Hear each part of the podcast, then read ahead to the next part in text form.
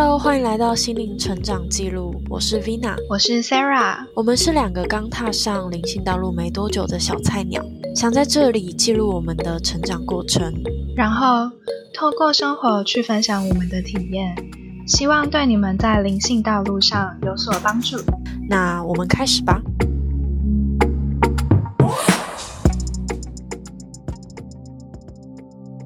哦，你刚刚讲到脾气那个，我觉得我最近脾气没有很好。怎么说？我不知道为什么，就是最近脾气很容易被挑起来。嗯嗯，对啊，像我跟你讲我的作品那一次，就是我之前不是有说那个我的作品就是被被那样子对待，然后我那时候就是就那天下午心情基本上很糟，然后后来隔天我有去跟老师聊，那我后来就哭了，在老师面前吗？对啊，在老师面前哭。嗯，那老师怎么会？老师他就说，他就说，他就直接说，世界上就是有这种 asshole。好，对啊，对啊，他就直接这样讲。然后，嗯，他就说，就是他就说，这不是你的错，这是他们的错。他说，世界上就是有这种没有救的人，就直接这样讲。因为他就给我看，他就是说，他说他们之前有做作品，然后是在那种外面，然后就是去。墙，然后去画那种一大面的墙那种作品，然后他们画完之后，隔天就被涂掉了，就被那种就是可能别人街头之类，就是随便涂那种很不好的画啊什么，然后直接涂掉。他说他们就只好把它重新重新画一遍。嗯，对啊。他说，因为我那时候我就第一次遇到这种事，然后就不知道怎么办，那我就跟老师，我就问老师说，就是。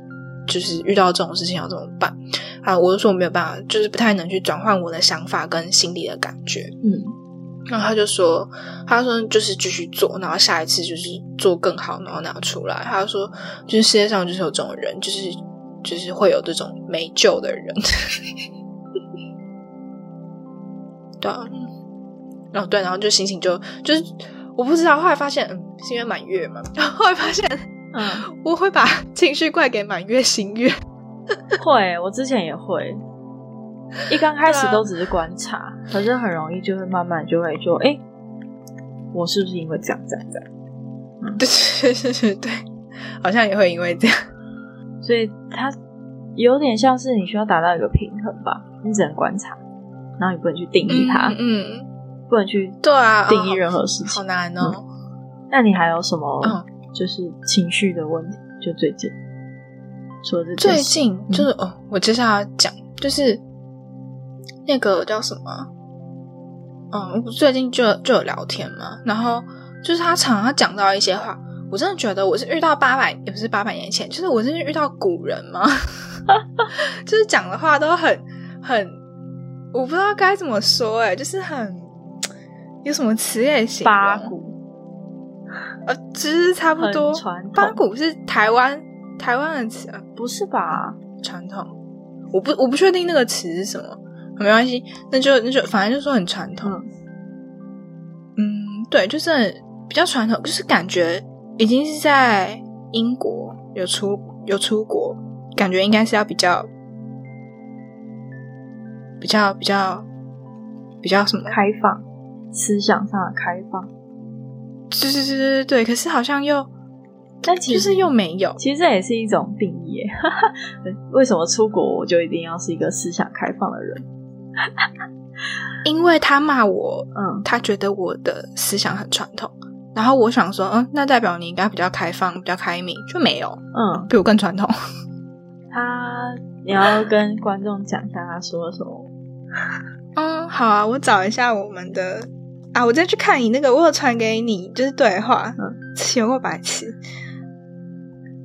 嗯，好，嗯，反正就是我跟这人就是有聊到，就是好像是有关钱的问题吧。就是那时候我在省钱，就是也不是省钱，就是我就说什么洗衣服很贵，因为在英国洗一次衣服加烘衣服要五磅，五磅多就很贵，超贵，这样就就要两百多块。台币。洗一次衣服烘一次，对啊对啊对啊，很贵啊，超贵。OK，然后我就，然后我就说，就是就是我会把衣服累积久一点才洗，可是就是贴身衣物会自己手洗。然后他就说，他就说我可以去买一台洗衣机呀。那我说买一台洗衣机不是更贵吗？嗯，而且你也不能带离开吧？对啊，然后他就说什么会比较方便啊？我说我学校学生宿舍就已经有洗衣机了，我为什么还要去买一台洗衣机？然后他后来才说哦，如果你自己住的话可以。那我想说就很奇怪，然后反正后来我们就聊到，就聊到赚钱什么的吧。然后因为他有在投资什么，然后他就说，嗯，他就说，他就说什么父母给你钱，你可以利用去赚钱，赚更多的钱。我就说我不适合做那个，我现在也没有打算要碰那些，那些也不是我的兴趣所在。然后他就说：“那你想做什么呢？就是父母给你钱，然后你就少花一点，就可以少花一点嘛。”我想说你是有什么毛病吗？然后我就说：“哦，用在创作上。”啊。然后他就说：“他就说任何发展都是跟着目前经济的行情而选择对自己最有利的事。”那我觉得 你不觉得这人有毛病吗？然后我就说。我觉得我比较没有把钱看那么重要，就是钱当然是重要，因为它是在世界上行走的一个像通行证。可是我觉得钱，我不会觉得就是要赚到多少钱才代表我的生活是富裕、是好的，我才能过上好的生活。我觉得你只要心灵上能满足，那其实不用在乎钱要多少。嗯，然后我又说。我就说，我就是选择我喜欢做的事情，但是我以前也会恐惧跟金钱相关的事情，只是后来我去发现，我生在这个家庭根本就不太需要去烦恼钱的问题，然后这辈子来地球上就是做我自己想做的事情。可是我这样讲不是为了要说什么，因为我家很有钱，所以就是可以让我不去赚钱。他觉得我是这个意思，可是我没有，我家也没有挣，也没有挣到那么有钱，对。然后他就说，每个人都有这个样这样的想法。他说，可是因为我们还是要面对现实，因为生在这个时代。然后他就说，他这辈子最厌恶的就是，就是听别人说，就是因为家庭背景不错，而我就是不需要赚钱。他就把我的，我不知道为什么他会把我刚刚那句话理解成那样子。嗯，就是我的意思明明是说，因为我们家可以让我比较不用那么的去注重在需要一直赚很多钱什么的，然后。把就是有点像不需要把我的人生目标定成赚很多钱我才能有好的生活，我反而可以用就是钱去做真正体会生活、体验生活的事情，而不是他觉得我是去耍废不工作，然后就是花父母的钱这种，他觉得我是这样，我就觉得不不知道为什么会被误解成这样。然后我就跟他说：“你满足于怎样的生活？”我就说：“看你满足于怎样的生活。”我就说，你就觉得钱多才是富足，可以带给你好的生活，那就是你的目标。然后他问我说：“那父？”他说：“不是这样子。”他说：“父母的颜面从哪里来？为什么父母要努力提供给你好的生活？”我就说：“赚很多钱，父母就可以很有颜面吗？那那些去抢劫银行的，不就可以赚很多钱吗？”他就是他就是说，父母为什么要努力一生供你上好的学校？我就说，父母给我这些也不是要我赚很多钱啊。他他就问我说，那换句话说，你可以给父母带来什么？然后我就说，我可以好好的、开开心心的生活在世界上。然后我就觉得，这就是我可以带给我父母最好的。哪个父母不希望自己子女平安？这不是最大的期望吗？然后我就说，我不知道你父母期望你什么，但是我知道我父母。就是只要我可以养活我自己，然后生活开心就好。然后他，因为他就是觉得，如果父母年迈了，他希望他们有足够的时间去旅行、享受生活。他他觉得，如果到时候他没有办法这样子去做的话，他会觉得他是他自己是废物，是耻辱。那我就说，就只能说想法不一样吧。我赚钱是为了我想要过我想要的生活，但是。我想要生活不是他的那种富裕的生活，因为他在英国这边自己开了公司，然后买车，然后好像也有买房吧，然后就自己当老板。然后他会时不时的跟我说他投资赚了多少钱，然后每天就是好几万美金什么的，然后就哦哦哦，嗯，我还能说什么？你要你要问我，然后他就说，嗯，那你可以说啊，你想说什么吗？没有，嗯，网友对吧？嗯，对，他大概在说谎。嗯，你继续。我觉得不管是不是说谎，就是为什么大家会觉得这样子做别人会佩服你？为什么大家会觉得大家的金钱观建立在我很有钱，所以我很厉害，我就是很富裕，我生活很好？为什么大家会会觉得别人都是这种观念，我觉得很奇怪。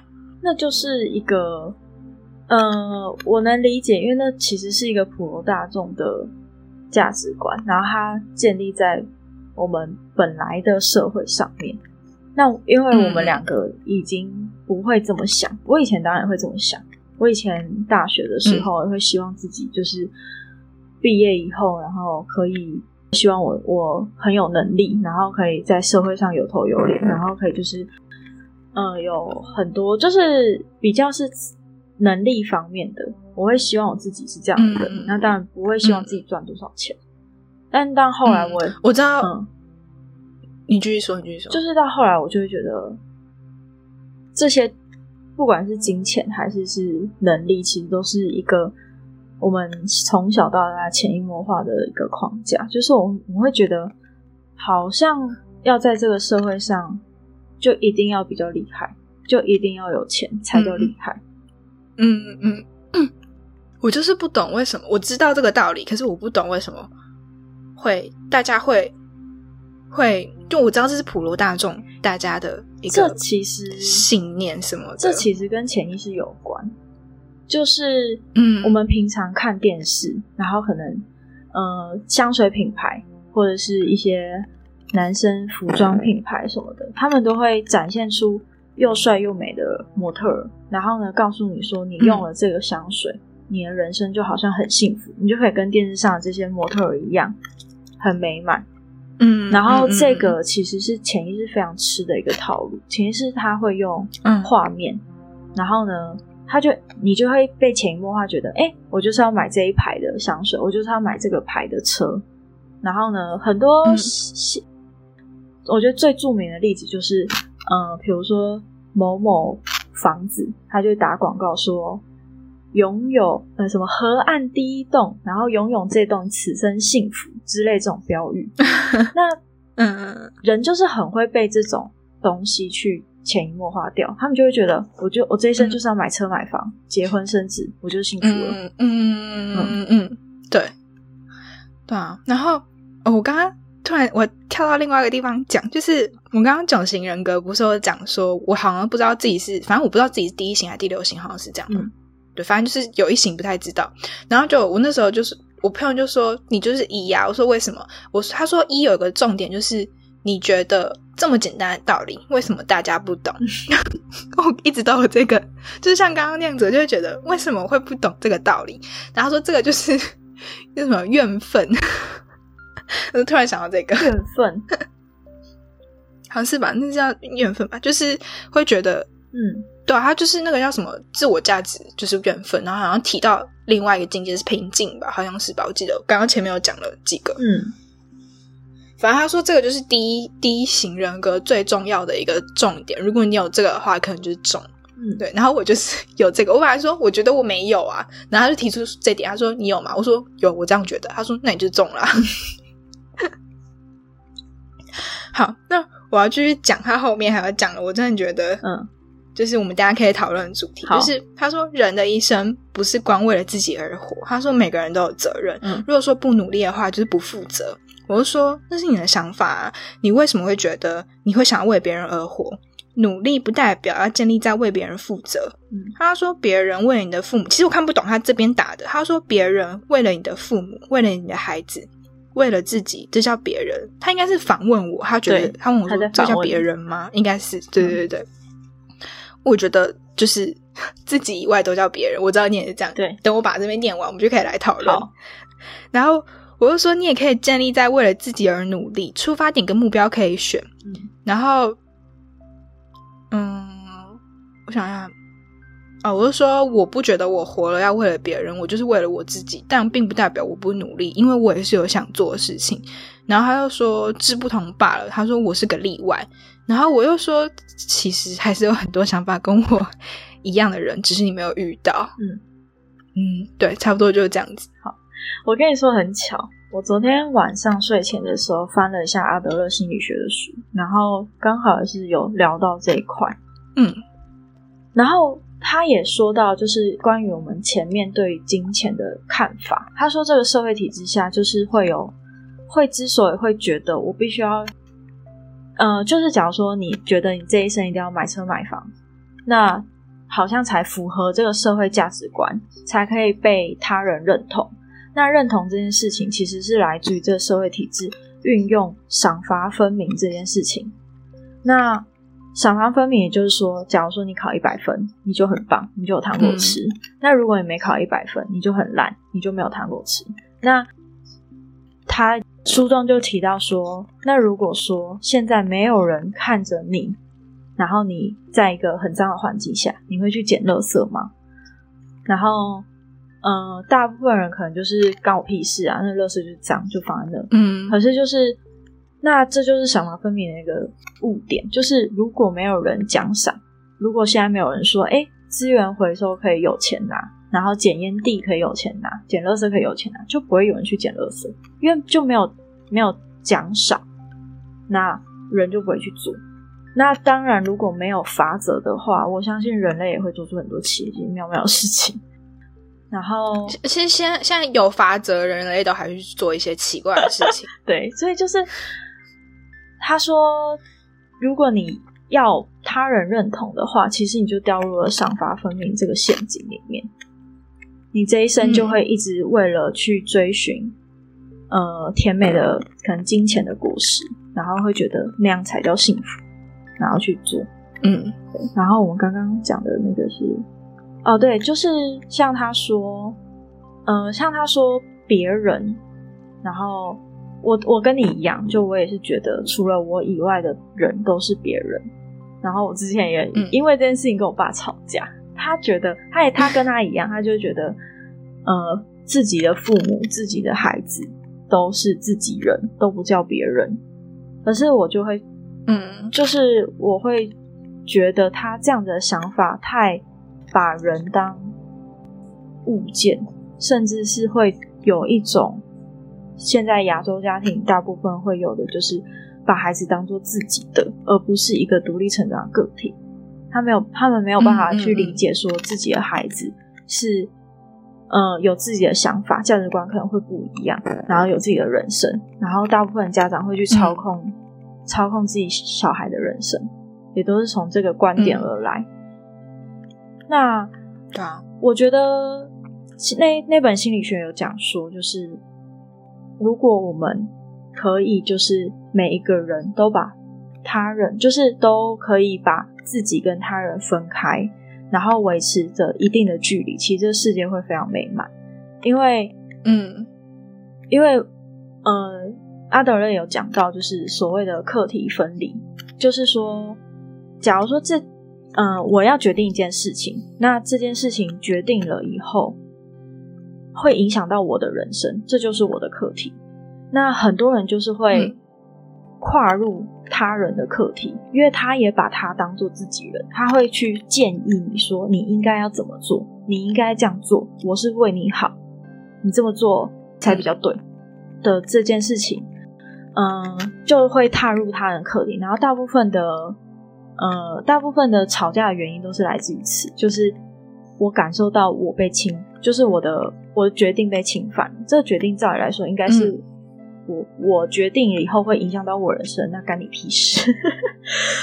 嗯，然后所以我我会觉得，就是除了我以外的人，我都不太会去干涉他们的决定。虽然我还是会 argue 啊，嗯，就是我还是我还是会抱怨。有时候对，嗯，我觉得除非就是像。比如说，你们可能是有共同的这个，你去干预，我觉得还可以；或是他有来寻求你的意意见，那你去干预，那我觉得还可以。其实大部分他没有问你，然后你们又不是一个共同事情的话，嗯，就不要去。就是通常我会去干预别人的时候，都是对方他们真的已经走投无路了，然后来问我，问我怎么办，我才会去给他建议。嗯，那他最后要不要照做，我不会说什么。就跟啊，我想到就跟之前不是。嗯，我们的粉砖有人提问说，他一直看到他的朋友就是有情绪的困扰，可是他怎么讲，对方都好像没有要改一样。然后也跟你的那个朋友一样，就是他根本就没有要改啊，然后他就是一直在寻求别人的认同。然后呢，他其实只是想要听到他自己想听的答案而已。嗯，对啊。跟讲到最后会觉得很累，因为你根本没有要听，对你根本没有要听啊。那你这边。找我讲一样的东西，到底？对啊，最后就变成就是听着那个人的烦恼，就说我讲那么多，你为什么不听？然后就变成他烦恼了。就其实听的那个人也会希望对方好，也会想要给对方意见，但是对方其实他早就已经决定好了，他也不会想要去改。哦，你刚刚讲到，嗯。我觉得我们今天话题好跳，会吗？你刚刚嗯，对，因为我现在想要跳到别的地方。你刚刚讲到我的这件事情，我就突然想到，嗯啊，不要，我要先讲另外一件。好，就是其实我觉得我之前有跟我妈讲过一句话，那我有点有点后悔，就是我觉得有点是有点重吗？就是我跟我妈讲过说，你只是我来到这个生命这个世界上的一个戒指而已。我就这样跟她讲。我觉得我讲这句话好像现在回想起来好像不是很好，就突然想到这个哦，然后，然后我突然想到，你刚刚不是说我的，就大家都会觉得就是我的男朋友、我的爸妈、我的父母、我的小孩，他们不是你的，他们就是就是个体。嗯，我前阵子看到有一个小红书，他在讲那个就是那叫什么，要不要结婚这件事情。然后就他们他们采访那个人，就是他们就是非常的，就真的讲到重点。他就说，因为情侣会认为他是我的，我的老公，所以我需要结婚什么的。可是因为采访那一我不知道你有没有看到我 PO 的那个，他就说他们两个已经订婚九年了，都还没有结婚，然后小孩也长大了什么的，他们就把钱省下来去做他们想做的事情什么的。对啊，我就觉得，就是因为大家都太。是什么占有欲吗？我觉得也不太像占有。其实我觉得这也可以讲到恐惧，就像结婚这件事情，就好像是我们之前好像有，我记得我们之前恐惧那集好像有聊过类似的，我忘记了。没关系，没关系，你继续讲。我觉得还是可以讲。就是我觉得结婚这件事情就有点像是我害怕你离开我，那我们就用婚约，就用法律去绑住一个人，去绑住对，然后。就还蛮莫名其妙。那如果说你能够相信双方都是彼此相爱，双方都是就是就算离开了又怎样？嗯，就是为什么一定要结婚？虽然我之前有看到有人说，就是才有人帮你签签那个放弃治疗的那个证书，可是可是嗯。那个爸妈也可以签，而且如果你有监护人什么的，你还是就是你，你还是可以指定吧。我觉得还是可以指定有，而且其实自己也如果说，嗯，对啊，而且你就是可以先，你可以都可以先写好。如果你真的非常重大什么之类的，然后你就要自己放弃治疗什么，那个都可以写好的。然后你要就财产问题，你也可以自己立好遗嘱，就是你现在要立遗嘱也可以。哦，我前几天不是有传那个。那个台客剧场的那个，哎，不是台客剧场，就是反正一个 YouTube 给你，然后他们家就是搬到新竹吗？还是哪里？我忘记了，反正就搬到就是搬离呃市中心。好像。然后他们的小孩，你应该还没看。他们的小孩从不知道从几岁开始，他妈就叫他教他开始写遗书，然后每几年他就会稍微更改他的遗书。你就从现在开始写遗书，立好你的遗嘱就好啦。我觉得这还蛮正常的，就是你就是为什么你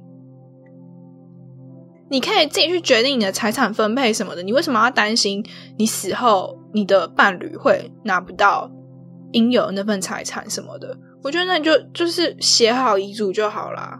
我幻想到我就有很多人跟我说什么法律上的保障，我觉得这些都是可以自己写写下来的。嗯，我幻想到我以前小的时候。我忘记有多小，可是我那时候坐在我爸的车上，然后我就说我想要去签那个那个叫什么？器官捐赠，对对对对。然后我我也想，我爸就很生气。然后现现在我就真的有点忘记他们为什么生气，可是我觉得还蛮有趣的。嗯，就我小时候就会有这样，我觉得应该是东方他们觉得要保持完整的大体，嗯，就是他们会有这个想法，就是希望可以保持完整的大体，嗯。嗯嗯，对，这样这样没什么用。还有很多人，嗯啊，对啊，又不又不会复活什么的，奇怪。而且你就是你把你的器官捐赠给别人，那就是另外一个延续你生命的方法的那种感觉啊。那么多人需要，对啊，对啊。然后还有那个叫什么？我想一下，我刚刚还要讲什么？哦，跳太多。还有人会跟我说 财，不 不会，就是一样的。还有人跟我说财产问题，就说什么万一就是对方劈腿啊什么的，那到时候就是财产就是可以分半啊什么的。我就说，那你就赚的比他多就好啦。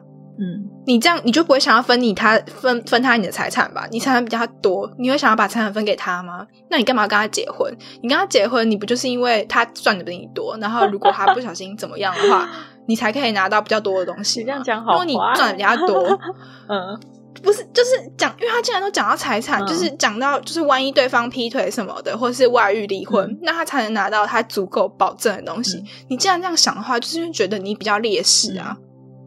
就如果你把他视为你跟他是同辈，就是你们两个能力是一样，在能力一样的情况下，你为什么会有这种想法？你知道？然后后来那人就被我说服了。你知道？之前我曾经看过一句话，他说：“其实法律保障的是弱势。”对啊，对啊，对啊，就是啊。然后还有另外一种想法，你赚的比较多的话，嗯，法律保障是懂法律的人，当然也是这样，也是讲可以。哦，对，对啊，就觉得。就是为什么不能再讲？为什么会有这些想法？好这就是这就是我内心人格会有的想法。不行，不能再继续讲这样。可是我觉得今天讨论好短啊，是因为我们就是没什么好讲的嘛。你还有一，就连我们两个都比较知道了嘛。对，因为其实这些算是已经。变成我们本身的价值观，它已经不是新的东西，就变成可能我之前我们之前聊的东西，是我们觉得哦好新哦，然后想跟大家分享。可是哦，对对对对，就嗯，就把我们自己知道的东西拿出来再讲，等于跟大家解释我们的想法什么的那种感觉。对啊，就最近就是啊，就是体悟蛮多的，就是啊，也不是说自己的体悟，就会发现大家的想法真的差很多。嗯。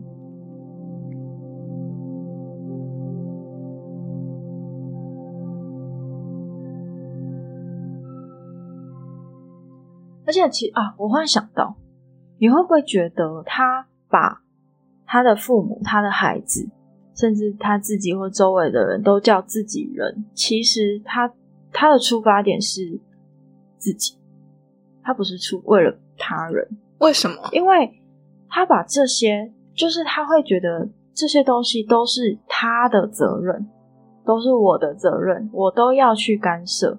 可是他没有去想到，其实。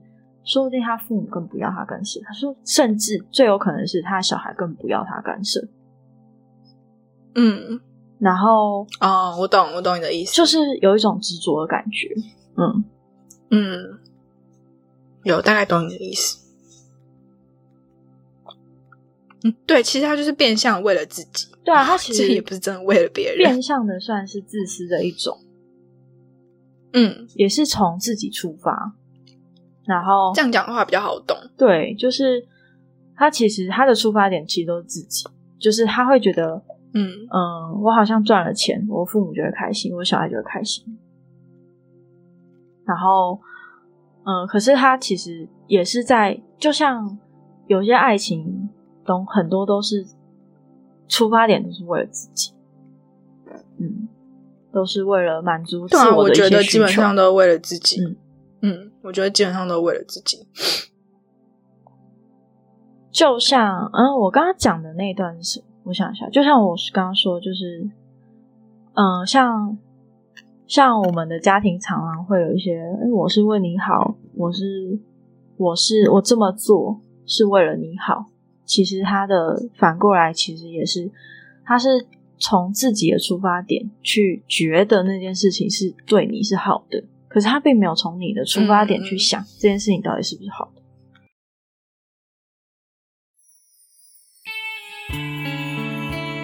那我们这集就到这里结束了。如果喜欢这个频道的分享，欢迎到各个平台留言给我们。